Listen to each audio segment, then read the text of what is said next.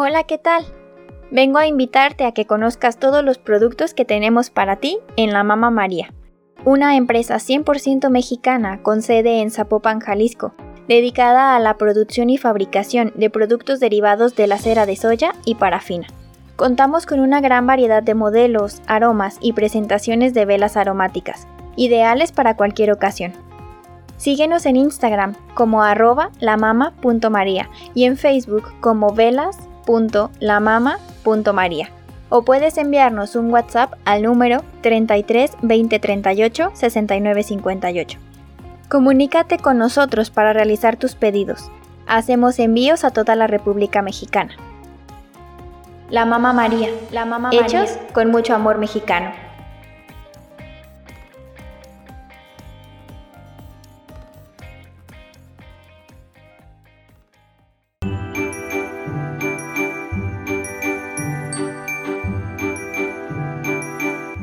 Esto es Lectores de Audios por Monet Ponce.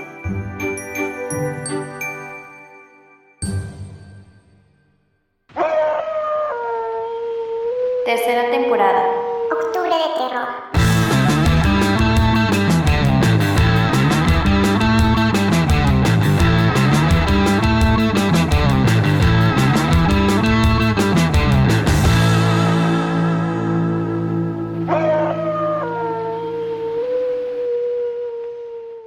Lectores de Audios Podcast únicamente narra las historias dentro de este libro. En ningún momento hacemos alusión a ser los creadores originales de las obras que en él se encuentran. Las siguientes historias son extraídas del libro Leyendas de Amor, Misterio y Terror del México Colonial, de Editores Mexicanos S.A., de la serie Mitología, Leyendas e Historia.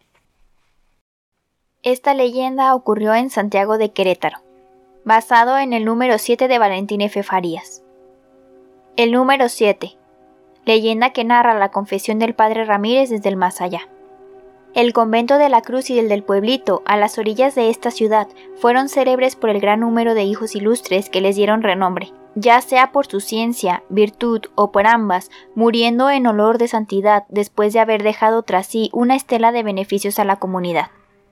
En los años de 1842 y 1843 todavía las órdenes religiosas gozaban de su fuero y llevaban su vida monástica tal y como la habían establecido sus fundadores.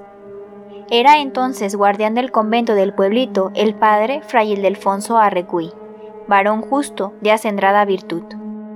Era la costumbre que toda la comunidad, desde el religioso más respetable hasta el más inferior, nombraran al guardián con el título de benedicite, tanto en su ausencia como en su presencia.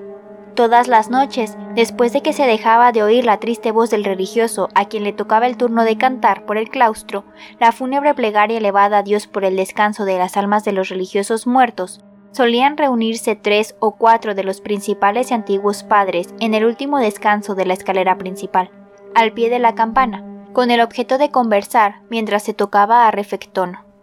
Siguiendo esta costumbre, se encontraban reunidos en dicho lugar los citados padres el 7 de agosto de 1842. Viendo que faltaba Benedicite, que era también de los de aquella reunión, juzgaron conveniente ir a su celda, la número 7, pues aunque debía habitar la celda guardiana, él nunca lo hizo por su habitual humildad. Temiendo que se hubiera enfermado súbitamente, se acercaron a su celda. El padre fray Rafael Luque pegó el oído a la chapa de la puerta, y escuchó perfectamente que Benedicite hablaba en voz alta con alguna persona. Pasado un intervalo de silencio, oyó que con voz clara decía No, hombre, no puedo. Ya te digo que no puedo. Y seguía articulando palabras incoherentes e ininteligibles. Consultaron los padres entre sí sobre quién podría ser la persona con quien hablaba, pues a nadie se le vio entrar. Por último, resolvieron entrar a ver, temiendo que pudiera sucederle una desgracia. Se decidió por unanimidad que el padre Luque pasara a ver de qué se trataba. Apenas entró cuando vio caer a Benedicite privado de sus sentidos.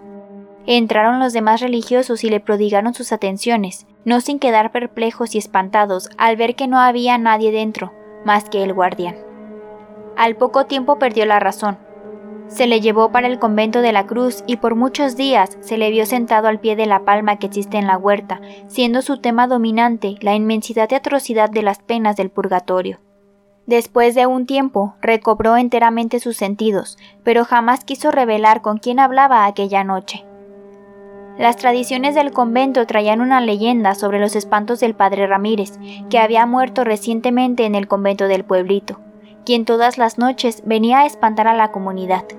Decían que andaba en pena, pero desde esa noche cesaron los espantos y ruidos, y creyeron que Benedicite lo sacó de penas confesándolo. La leyenda del padre Ramírez fue admitida como cierta no solo por la comunidad, sino por todo el vecindario que conoció y supo apreciar las virtudes del padre Arregui.